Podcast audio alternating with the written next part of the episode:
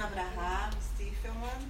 Uh, a gente escutou uh, muitas coisas uh, assim no dia a dia que, que ele passa.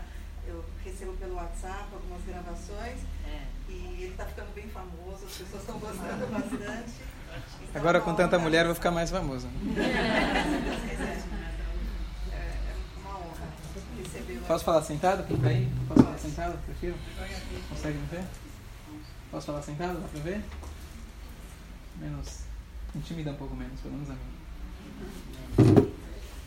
Consegue enxergar? Quiser sentar aqui? Falei. Bom. Boa noite a todos. Em geral, dar chuva para mulher não é fácil.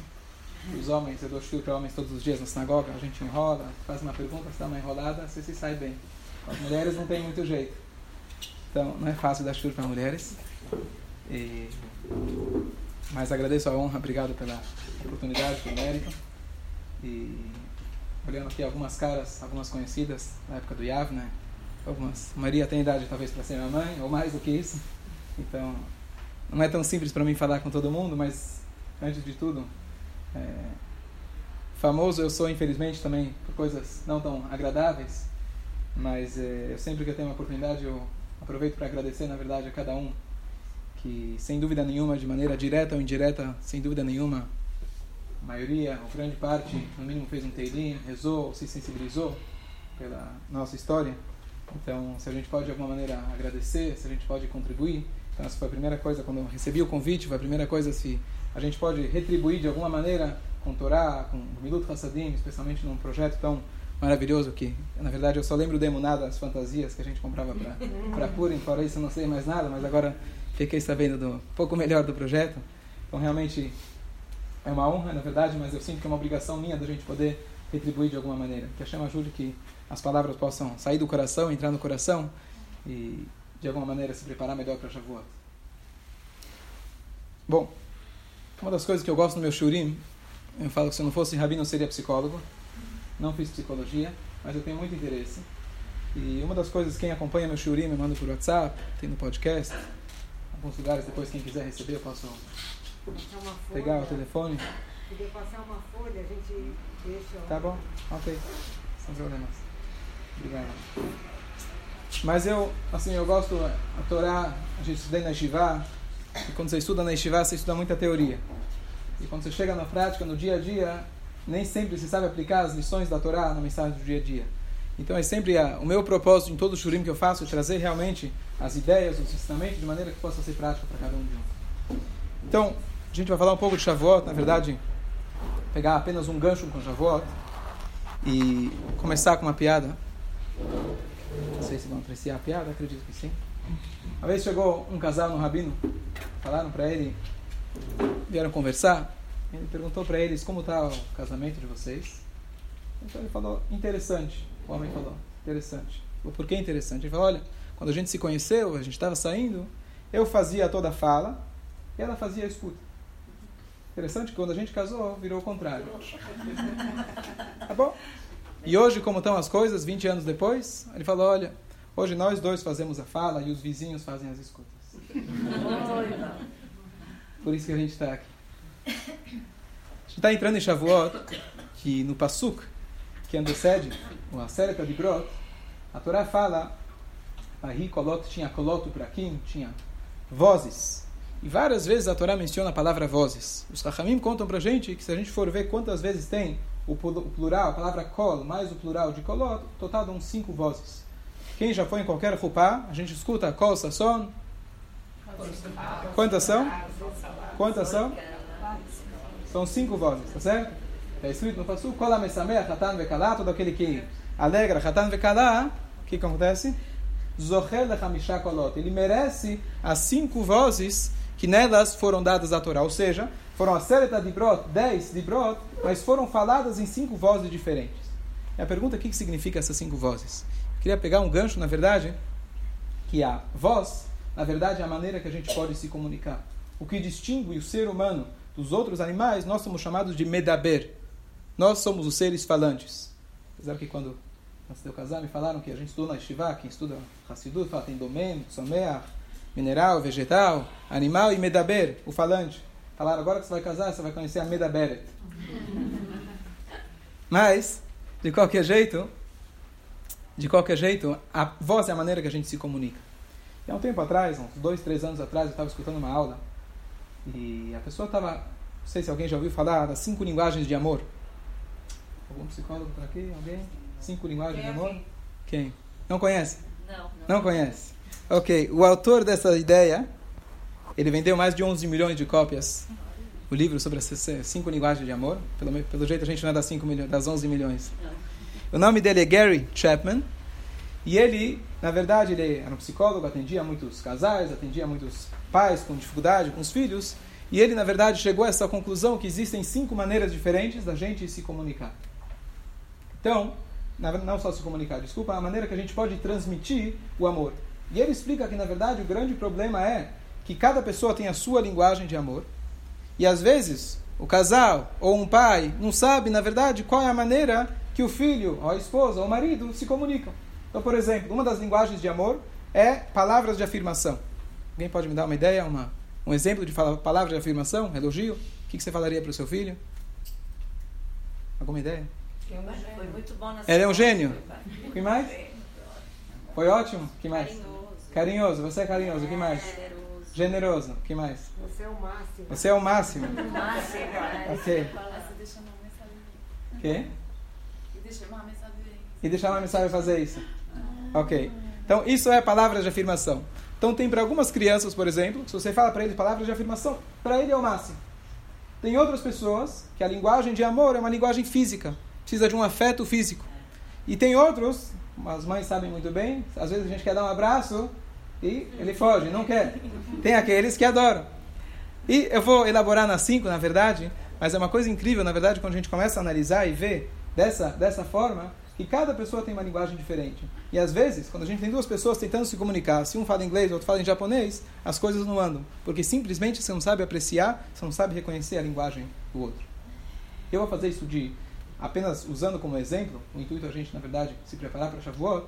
Então, de uma maneira, de um lado a gente vai se preparar, Ben Adam Lechaveró, entre nós e outros seres humanos, em todos os tipos de relacionamento, mas também relacionar isso com o nosso maior relacionamento, que é o relacionamento entre Bnei Israel e a Kadosh Baruch Hu, que esse é o Hatan Kalá, que agora vai ter o casamento em Shavuot.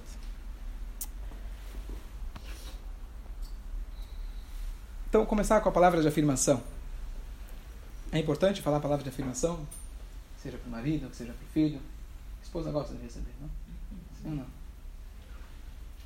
O que vocês gostariam de ouvir de afirmação? Alguém vai falar um elogio? Que tipo Como tipo de elogio? Levanta a mão quem não gosta de ouvir isso. Não, emagreceu quer dizer que estava gorda. Mas a afirmação agora está ótima. Agora está ótimo. Ok? Resolveu. Pronto. Isso do Brasil, Miri. Magoma Herzelokata. Então, eu vi uma vez uma. Um, um, rabino psicólogo ele contando uma história interessante. Ele fez, ele, uma vez ele foi passear com os filhos, foi na, no, no, na SeaWorld da Disney. Ele já foi lá ver os golfinhos, leões marinhos.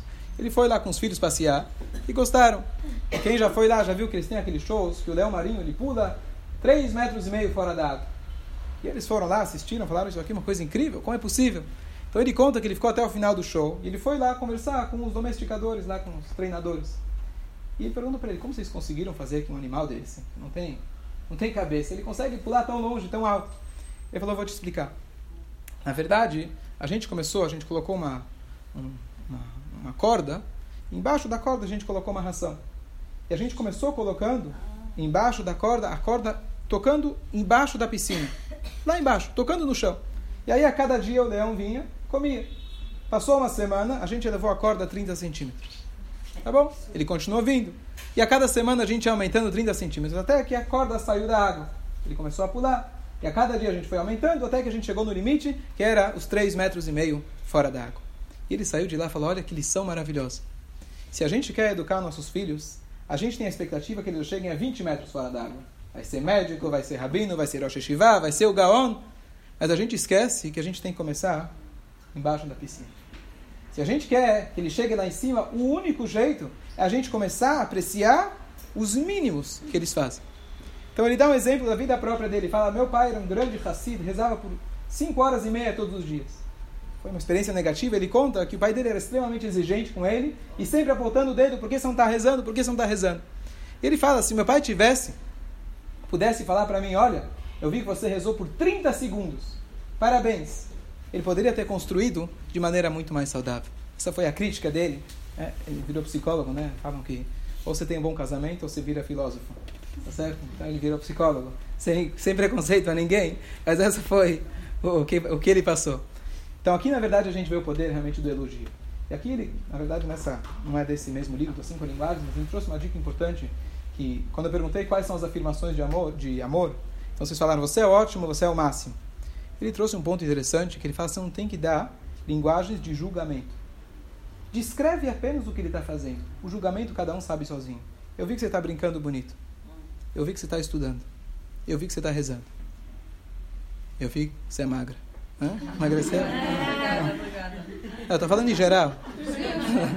Cada um pega por. Ah, Isso é israelense, né? Além do sotaque, do sotaque dá pra ver, mas tá bom.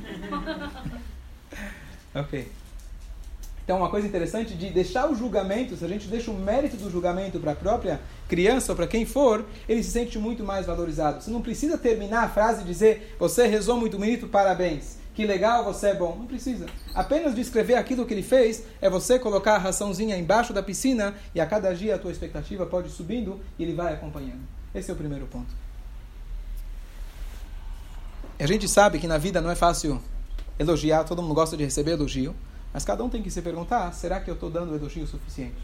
É uma coisa que cada um tem que se treinar. Às vezes para os filhos, às vezes dentro de casa, e realmente começar a prestar atenção sobre as coisas boas. Uma história famosa: uma vez chegou alguém no mestre e falou: Olha, minha vida está cheia de problemas, está cheia de tsuras.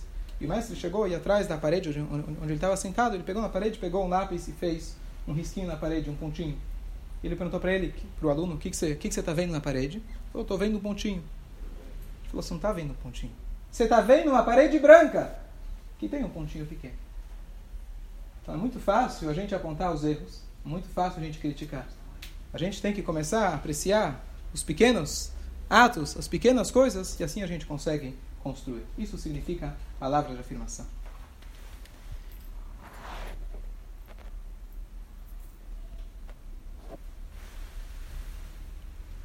Tem um conceito interessante nós sabemos que Lachonará mata quantas pessoas? Deus nos livre? Qual é a linguagem? Três pessoas.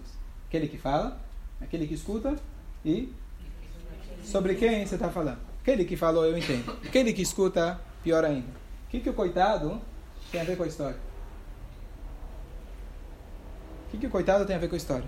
Eu falei, está errado. Aquele que escutou está errado. Tá bom, mas o outro não tem nada a ver com a história. Eu falei mal dele. A palavra que a gente fala desperta emoções, desperta potenciais. E a mesma coisa no aspecto positivo. Se a gente, na verdade, fala mal de alguém, a gente está prejudicando aquela pessoa, porque de alguma maneira chega nele e a gente desperta o aspecto negativo. Todo mundo tem os dois lados. Se a gente foca no aspecto negativo, a gente está despertando nele, ele, coitado, vai ser julgado por isso. Se a gente fala palavras positivas, mesmo que você vai chamar uma criança, você é o meu tzadik, você é meu faham, dessa maneira você está despertando o potencial que ele tem inerente dentro dele, para eventualmente ele chegar nisso.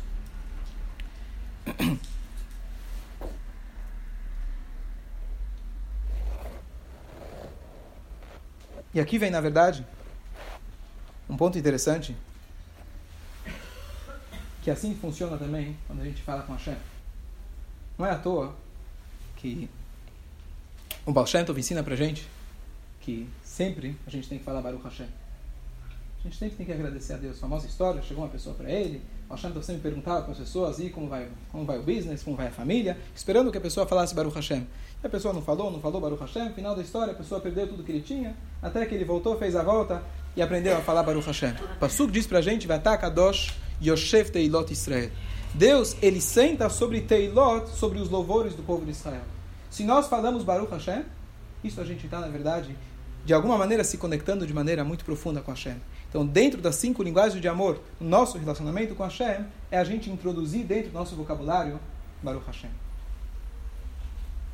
E se a gente for ver, a verdade aqui, é então, uma reunião de mulheres, sou o único homem, e a palavra ima, a palavra mãe, também está ligada, ligada com a palavra emuná. certo? E a palavra ima está ligada com a palavra amém. E está ligada com a palavra emet. E se a gente for pegar pela palavra amém, o que, que significa amém? Que, que é amém? Que seja assim, certo? A ima, a mãe, é aquela pessoa que está sempre incentivando o filho, falando amém. É isso mesmo. Gostei do que você falou.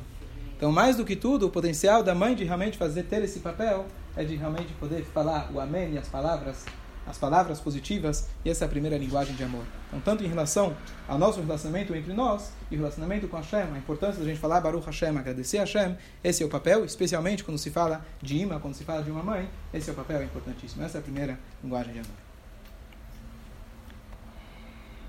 Vamos partir para a segunda linguagem de amor. Eu vi uma piada recentemente que achei muito boa, vale a pena compartilhar. Tinha um rabino fazendo um funeral. Estava no cemitério, todo mundo quieto. De repente chegou uma pessoa, estava com o celular na mão, ele vira para o Rabino fala, Rabino, qual que é o Wi-Fi do cemitério? Falou, silêncio, respeito! E o homem respondeu, maiúsculo ou minúsculo? Não é incomum, a gente vai no restaurante, a gente vai no clube, a gente vai em qualquer lugar. Agora você já sabe a senha, né? Então... Deus nos livre, que ninguém precisa.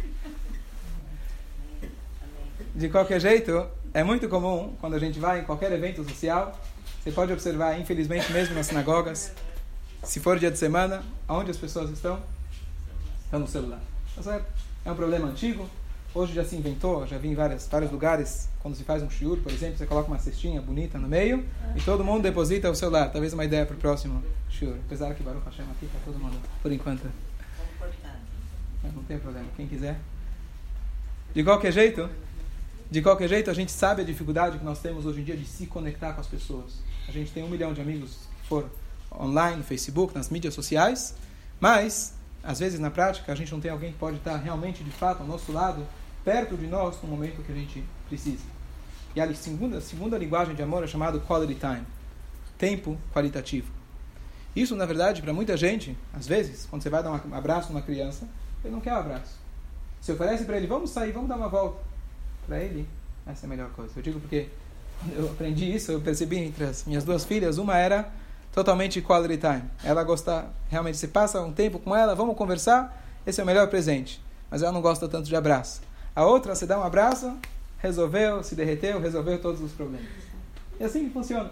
Então, realmente, a gente conseguir, número dois, a gente ter quality time. Quality time significa, primeira coisa, desligar o celular. Essa é a primeira, primeira pré-requisito para a gente conseguir. E simplesmente estar presente com a pessoa, deixar a pessoa falar, estar presente para eles.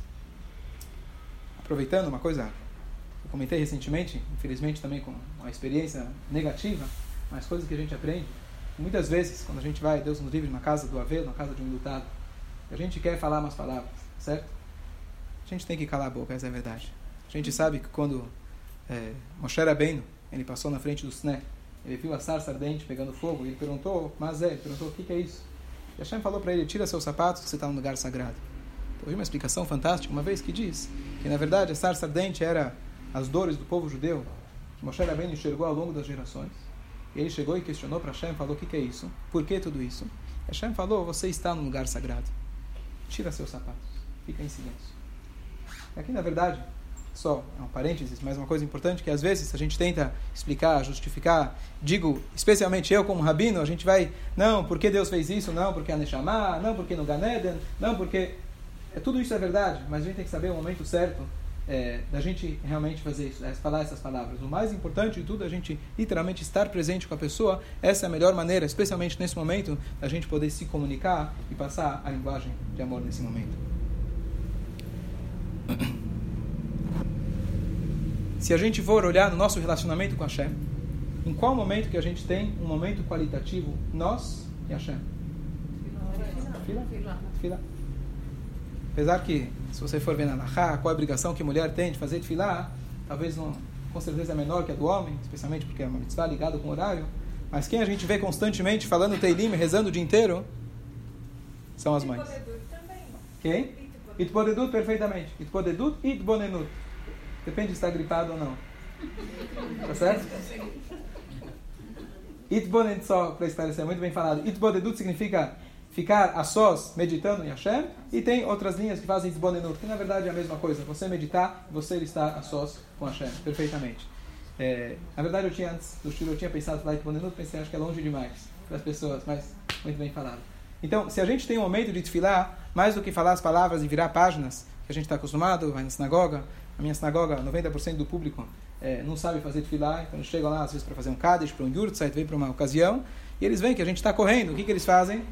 Vão virando as páginas juntos, acompanhando, e eu sempre falo, isso não é desfilar, pega a primeira página do Sidur, lê em português, conversa com Hashem, que isso está valendo muito mais do que qualquer outra coisa. Essa é a essência da desfilar, a gente se comunicar com Hashem. É uma pena que muitas vezes a gente pega a desfilar e fica lendo de maneira mecânica. É muito difícil, depois que a gente se acostuma, mas todo o intuito da tefilá é kavaná. Se a gente for ver na Allahá, se a pessoa está com a cabeça em outro lugar, a pessoa não tem que rezar, ele está para turma na tefilá, está isento de fazer a tefilá. Todo o objetivo da tefilá é você conseguir se concentrar. Você não está pronta, ainda tem as crianças para tomar conta, a casa está uma bagunça, está preocupada com outras coisas, não reza. Porque a hora que você for rezar, você tem que se desligar completamente e dedicar esse momento para quality time, que essa é a nossa conexão com Hashem, nessa forma de amor, nessa linguagem de amor. E de novo, ligado com a Ima, Emuná, novamente, ah, se a gente for. A primeira era Amém, que significa palavras de afirmação. A segunda de Ima é Emuná. Qual é o momento que a gente consegue exercer, exercitar a nossa Emuná? É o momento que a gente está na filá, a sós, nesse momento que a gente consegue se conectar com Hashem.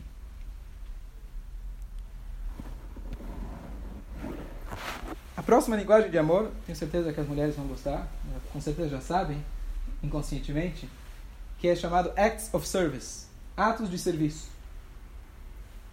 O marido vai, busca alguma coisa, busca as crianças, busca o vestido que está na costureira, faz o supermercado, passa na farmácia, ajuda de alguma maneira, que na verdade, para muitos. Gostou? É isso. A senhora israelense também? Ótimo, pode falar, por favor. Faz sim, senhor. Depende da mulher. O que, que é? Pode. Israelense, mas não. Não, é todo homem. Não, senhora. Tem que saber como pedir que o homem faz. Não é? Próximo senhor você tem que dar para ele.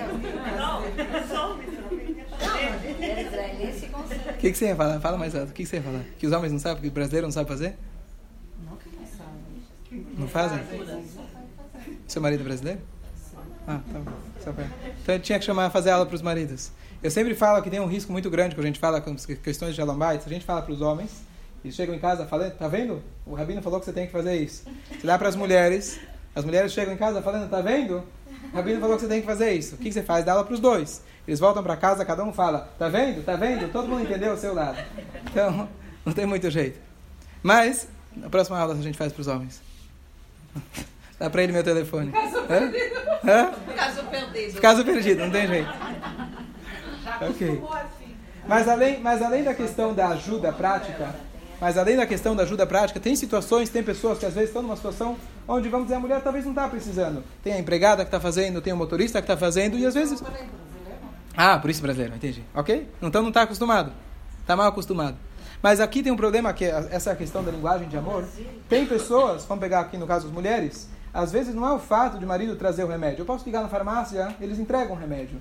Às vezes, para algumas pessoas, o fato que alguém fez alguma coisa por você e ele demonstrou dessa maneira que ele se importa, isso foi mais importante.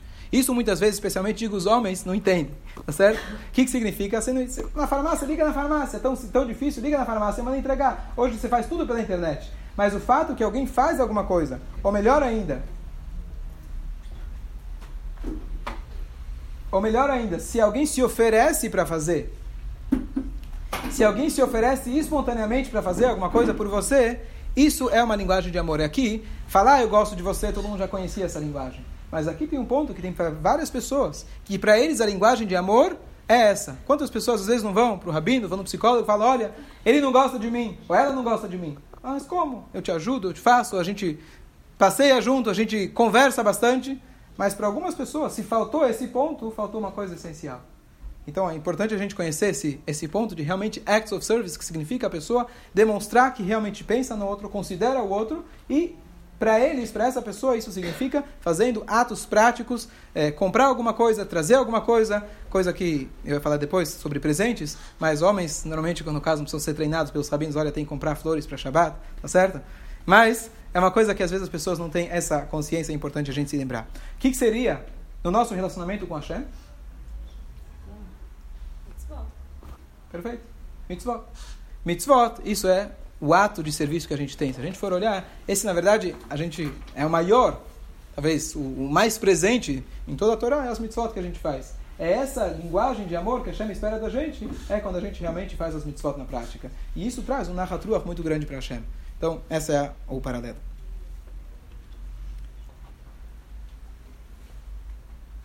E mais do que isso, se a gente for um pouco só mais profundo, se a gente for olhar pelo aspecto da psicologia, por que será que alguém se comunicaria dessa forma? Ou em qual, qualquer uma das, das cinco linguagens de amor. Você vai falar, bom, você quer que a coisa funcione, tá certo? Você tem um certo interesse na troca. Se eu fizer para você e se eu exercer para você a minha a linguagem de amor que você precisa, eu espero, em troca, que você faça o mesmo para mim. O que acontece, se a gente for ver a palavra mitzvah, a mitzvah é traduzida normalmente como ordem, regra, é, imposição, dogma. Mas na verdade a palavra mitzvah significa conexão. Se a gente quer estabelecer uma conexão profunda com Hashem, é justamente através de mitzvah, através de atos. Às vezes as pessoas têm dificuldade de falar: o que, que vai adiantar se eu coloquei o tefilim, ou se eu acendi uma vela, o que, que isso vai me conectar com Hashem?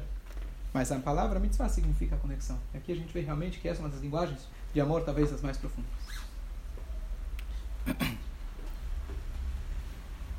Bom, agora a gente está chegando perto de Shavuot. Não sei se já mostraram para os maridos, a senhora já deve ter mostrado. A Lahá que diz que quando chega perto das, dos Yamim Tovim, o que, que o marido tem que fazer? Ah, quem sabe? Todo mundo sabe. Né? Essa, essa lá. Hã? Comprar presente para a mulher. Comprar presente para a mulher. Já, teu marido já sabe? Uma coisa assim. Uma coisa assim. Depende se aqui, acho que vai ser. Essa daqui O Shulchan Aruch, tem um milhão de alachot. Essa, Essas mulheres conhecem rapidinho. Ele falou que tem que colocar na água. Depende como a depende da situação. que? Sim, Tem que colocar sim, sim. colocar na água, levantar. Sim. O marido tem que começar lá em cima. Não sei onde vai. Gosto d'água. Muito bom, ok. ok, é uma coisa que às vezes também a gente pensa, bom, quando se trata às vezes de crianças, a gente pensa qual que é o melhor caminho para a gente comprar a amizade de uma criança é com presente, tá certo? Essa é um, uma linguagem de amor, mas também aqui existe algo mais profundo. Não somente o que você compra, o gesto muitas vezes é mais importante. Quando agora voltando falando das flores, tá certo? Comprar flores, muita gente às vezes maridos falando não entendem. O que, que significa? Eu vou passar na esquina comprar, pagar 15 reais por um buquê de flores. O que, que significa? Que vai para o lixo depois. Então não é a tua linguagem de amor. Não, não. A tua linguagem é joias. Não, joias é melhor. Joias é melhor. Fora. Eu tenho que mudar. A linguagem de amor é flor, vestido ou, ou joia? Vestido? Não, joias. Tá bom. Não, brincadeira. Não, mas é, é verdade. Ok. Tem que pensar assim, não, ainda vai pro lixo. Ainda vai pro lixo. É um, é um, tá certo? Especialmente se o homem tá com as contas na cabeça, tá certo? Quanto que eu vou gastar, quanto que eu vou lucrar. Alguém tá me falando, um cara que ele é investidor, ele tá para casar, eu tô dando alas de casamento para ele. Ele falou, é muito difícil, eu trabalho com dinheiro. Se eu vejo um real na mão, eu vejo quanto vai valer um real daqui 20 anos. Então é muito difícil para mim. Eu falei, olha, você tem que se treinar, você vai casar. É muito difícil. Então você vai comprar uma flor, daqui uma semana está no lixo, tá certo? Então qual é o investimento? Tá certo? Esse é o maior investimento. O maior investimento é a gente investir nos relacionamentos. Então, é, é, uma, é uma das linguagens que a gente realmente tem que estar ligados com isso. E mesmo que às vezes vai dizer, não tenho possibilidade, não tenho como comprar, mas o próprio gesto, o próprio ato da pessoa se importar e comprar um presente, para muitas pessoas isso significa demais. Se passa um aniversário às vezes de uma pessoa, para alguns é uma ligação que você vai fazer. Para outros, você manda um presente. Um vai se ofender com o presente. Você mandou presente, mas não mandou cartão. Você mandou presente, mas não me ligou. O outro vai dizer, você me ligou, mas não mandou presente. Cada um tem a sua linguagem. Eu me lembro uma vez, eu estava na sinagoga, estava servindo o Dechaim para as pessoas. Está escrito os Rahamim trazem para gente que a maneira, se você quer destruir alguém, Hazve Shalom, você dá para ele funções públicas, funções, cuidar da comunidade. Porque isso vai acabar com a pessoa. Então eu lembro, mas é verdade, assim está escrito. Então o que acontece? Eu estava servindo vodka na sinagoga, e aí eu percebi uma coisa incrível. Eu fui lá servir um copinho para um. Ele falou, só isso? Yeah. Ah, tá bom. Servia a mesma quantidade para o outro, já servia um pouco mais. O que, que ele falou? Tudo isso? Fui servir para o outro, falou, não quero. Aí o outro já está passando, ele falou, você esqueceu de mim? Tá certo? Então é muito difícil a gente lidar com as pessoas. Não tem como a gente agradar todo mundo, mas pelo menos as pessoas que estão próximas da gente, nós temos a obrigação de saber identificar qual é a linguagem de cada um, para a gente poder ter melhor comunicação com cada um deles. E se a gente for entrar no conceito, o que significa presentes para Hashem? Se atos de serviço são as mitzvot, o que seriam os presentes? Filó. Filar já foi. Foi. Seria hã? caprichar nas mitzvot. Perfeitamente. Fazer com amor. Caprichar. Perfeito. Então, olha aqui tem um conceito interessante. Eu vi uma vez uma explicação bonita sobre Simchat Torah. Simchat Torah todo mundo conhece. Se a gente for olhar na lei judaica, na Halachá, o que, que diz sobre a festa de Simchat Torah? Que hoje todo mundo vai na sinagoga e as crianças dançam, as mulheres vão, assistem, os homens bebem, tá certo? Alguns, né?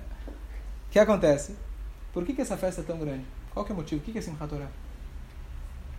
O que, que é Simchat Torah? Receber, quando- ah, receber é agora, em Shavuot. Não. Acaba. Dançar com a Torá. Dançar, por que dançar com a Torá? Dançar com a feliz. Feliz que Está terminado. recebeu. Com a O que, que acontece em Simchat Torah? Não, Recomeça a leitura, muito bom.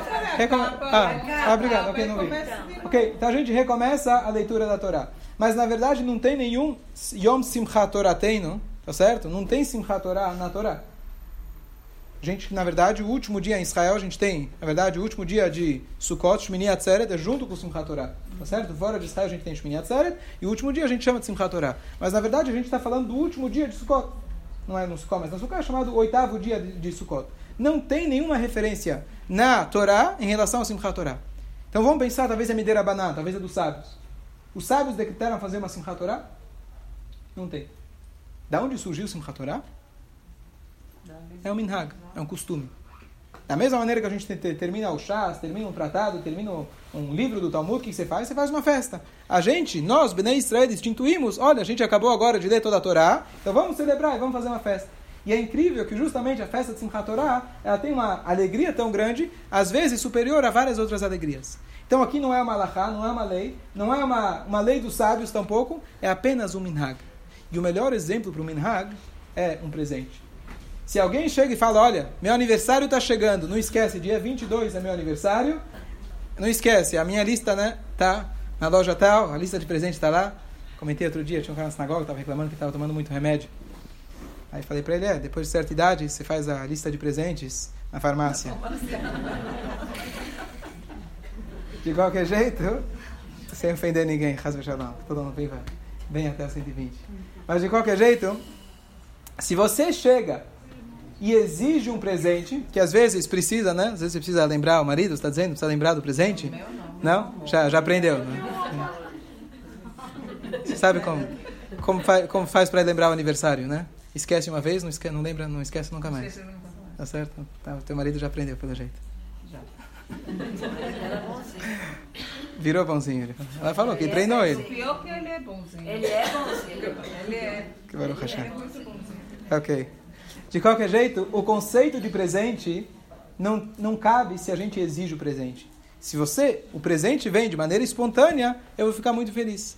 Se alguém faz uma festa surpresa, mas você avisa a pessoa, ou você exige, eu quero que faça para mim uma festa surpresa. Tá certo? Tem gente que pede, mas você perdeu todo o intuito. Na verdade, as mitzvot é o que Hashem fala, eu quero que você faça. O presente eu não posso pedir para você fazer. Isso tem que vir de você mesmo. E aqui, na verdade, é o Hidur Mitzvah. Quando a gente faz um Hidur Mitzvah, quando a gente embeleza uma Mitzvah, a gente pega um dia no ano que a gente fala, a gente vai se alegrar com Hashem de maneira especial, ou vou pegar minha tefilá e vou fazer a melhor, vou fazer alguma Mitzvah com mais Hidur, vou ajudar alguém com mais um sorriso na cara, com mais sentimento, Hashem não exige, não tem como Hashem descrever na Alahá como eu quero que você faça exatamente. Isso aqui tem que vir de cada um. E esse é o presente, essa é linguagem que a gente tem a gente se comunicar com Hashem. E se a gente está agora em Shavuot, o presente que a gente recebeu foi a própria Torá que a gente recebeu de Hashem. Então, a gente tem que ser recíproco com Hashem, não só fazer as mitzvot, não só rezar, não só falar Baruch Hashem, mas a gente tem que também saber dar o presente para Hashem, que significa não só fazer o que ele pede da gente, mas mostrar no dia a dia que a gente consegue se comunicar com ele de maneira íntima, de maneira verdadeira e que seja realmente com amor, e esse é o presente que a gente dá para Hashem.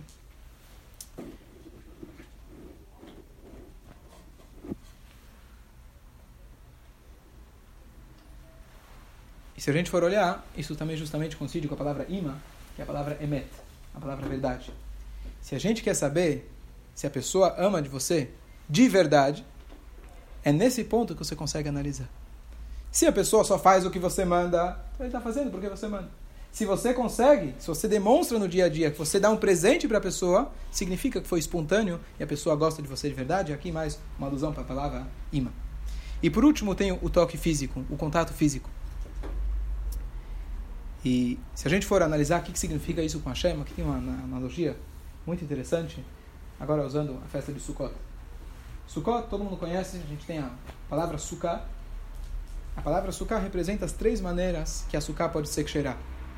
Pode ser como um samer, que é fechado de todos os lados. Pode ser como um raf, que é três paredes. Ou pode ser como um rei, que são duas paredes. E mais um pedaço pequeno, um tefar pequeno, também seria uma sukkah shera. Essas são as três formas. Qual que é o simbolismo da sukkah? Na verdade, Sukkot vem logo depois do Rosh Hashanah Yom Kippur. Eu sei que a gente está em Shavuot, mas Shavuot a gente ganha a Torá. Então eu pensei, a gente pode falar de qualquer assunto, porque está tudo ligado com a Torá. Tá certo? De qualquer jeito, Sukkot, na verdade, a sukkah simboliza um abraço. O que acontece é que durante o Rosh Hashanah Yom Kippur está escrito Smolot Achat Leroshi Veminit Habkeini. Smolot Achat Leroshi, Shlomo Melech ele faz uma alusão de Hashem e Israel como se fosse um pai segurando um filho, uma mãe segurando um filho. Smolot Achat Leroshi, seu lado esquerdo está embaixo da minha cabeça apoiando. Vimini, meu lado direito, Techabkeini está abraçando. Então o que acontece? Smolot Achaderoshim, o lado esquerdo, está embaixo da cabeça, simboliza o início do mês de Tishrei, que era Shoshaná, Yom Kippur, uma data solene de temor a Hashem, reverência a Hashem. Depois chega Sukkot, a gente fala Vimini Techabkeni. Com a minha direita, com a direita Hashem está me abraçando. Aqui tem uma, uma linguagem, uma, uma, uma análise interessante que fala o seguinte. Qual que é a diferença de um abraço para um olhar, para um beijo, para outras linguagens de amor? O que, que distingue o abraço de outros tipos de afeto? Ok? O toque? Um beijo também. Carinho também. Fecha, co cobre a pessoa por trás. Tá certo? Ótimo. Número um. Tem mais uma coisa. Tem mais uma coisa. É? Envolve a pessoa. Muito bom. Número dois. Um beijo é muito comum quando aquelas vovós com batom, certo? Vêm beijar os filhos, os netos. O que, que eles fazem? Não, mais esperto, eles fogem, né? Fogem. Um beijo dá para você fugir. Um abraço, o que, que significa? O que, que dá? Não dá para fugir. A pessoa te pegou. E aqui vem uma, uma, uma lição interessante, que na verdade o significado do abraço, você está dizendo para a pessoa, olha, pode ser que... Vou voltar um pouquinho, fazer uma pequena analogia. Uma história que uma vez, é, analogia, pegaram, pescaram um salmão. E de repente pegaram um salmão, era muito gordo, muito bonito, e aí o salmão escuta eles dizendo, falando, olha, esse salmão é delicioso, maravilhoso. Com certeza o rei vai ficar muito feliz se a gente der para ele esse salmão. Ele adora salmão. E o salmão está ouvindo que o rei gosta de salmão, ele está pensando, bom, vou me colocar num aquário muito grande quando chegar lá. E de repente trazem ele para o palácio e levam ele para onde? Levam ele para a cozinha. E quando ele está com a faca no pescoço, cortando o peixe, o peixe grita e fala, agora eu entendi. O rei não gosta de mim. O rei gosta de comer. Dele mesmo. Dele mesmo. Isso é chamado fish love, o amor de peixe. Então, normalmente, a gente tem amor de peixe. A gente gosta de amar os outros porque a gente vai receber alguma coisa em troca. Receber pode ser o presente, pode ser palavras de afirmação, pode ser um momento que ele vai passar com a gente. De alguma maneira eu sinto uma troca. E é saudável, e está certo. Mas também um Yodi tem que saber que existe o tipo de amor que é aquele amor que você apenas dá, que é também um amor materno. Você dá, dá, dá e continua dando sem esperar nada em troca. E esse é o primeiro significado quando você vai abraçar alguém, que é o toque físico. Quando você abraça a pessoa, você está pegando ele por trás. A face é uma maneira que você se comunica. Eu te vejo, você me vê. Então existe uma troca. Você pegar a pessoa pelas costas significa que eu não estou interessado se você vai me dar alguma coisa em troca. Eu te envolvo de qualquer jeito porque eu quero apenas te dar. E número dois, meu amor é tão grande que mesmo você queira fugir, você quer ir embora, eu continuo abraçando você. E esse é o abraço que Hashem dá pra gente, Sukkot, dizendo pra gente, tá certo que Rosh Hashanah Yom Kippur eu exigi, eu queria que realmente cada um fizesse chuvá, mas agora chegou o momento onde Hashem abraça a gente, sem olhar na verdade se a gente fez, se a gente não fez, cada um de nós está presente, cada um está é, conectado com Hashem. Então, resumindo, Vamos ver se aprenderam quais são as cinco linguagens. Vamos lá. Tem que levar para casa. Quais são as cinco linguagens? Palavra de afirmação. Ah, alguém que está usando o celular, Baruch Hashem. Palavra de afirmação, pode falar todas. Então, palavra de amor, act of service e contato físico. Foram três. Muito bom, quem mais? Palavra de afirmação, Hã? palavra de amor, Não. quality time, Quality time, quality time, act of service e fish love. fish love. Ok. Então, só para concluir, vamos ver se eu lembro. Eu também anotei. Então, vamos lá. Palavra de afirmação. Isso significa pra gente, no nosso dia a dia, a gente realmente está consciente de realmente conseguir apreciar a história do leão marinho, a gente sempre conseguir apreciar, que sejam as coisas pequenas, de lá a gente consegue construir. Nosso relacionamento com Hashem, o que, que significava? O que, que significava? Palavra de afirmação, nossa conex- conexão com Hashem? Alguém? Tfilah? Não, antes da Tfilah. Falar Baruch Hashem. Louvar Hashem, agradecer Hashem. Ok? Número dois, Tfilah. Próximo, o que que é Tfilah? Quality time, um tempo que a gente consegue designar para aquela pessoa e o tempo que a gente consegue se conectar com Hashem. Terceira, Atos físicos, é, serviços. serviços. Obrigado, serviços. O que, que é o serviço? São os mitzvot. E serviços no nosso relacionamento significa você realmente demonstrar para a pessoa que você se importa. que mais? Presentes. Esqueceram, do presente. Esqueceram do presente. Ah, Não. Os presentes, tá certo? E o presente para Hashem significa o Hidur Mitzvah. E por último é o contato físico, o abraço, que isso significa na época de Sukkot, que Hashem dá pra gente. Na verdade, o abraço Hashem começa em Sukkot e se estende ao longo do ano. Que a gente tenha, se Deus quiser, Kabbalah, Torah, Simcha, Beprimiyut. Agradeço a oportunidade, que a gente tenha, se Deus quiser, só alegrias. Amém.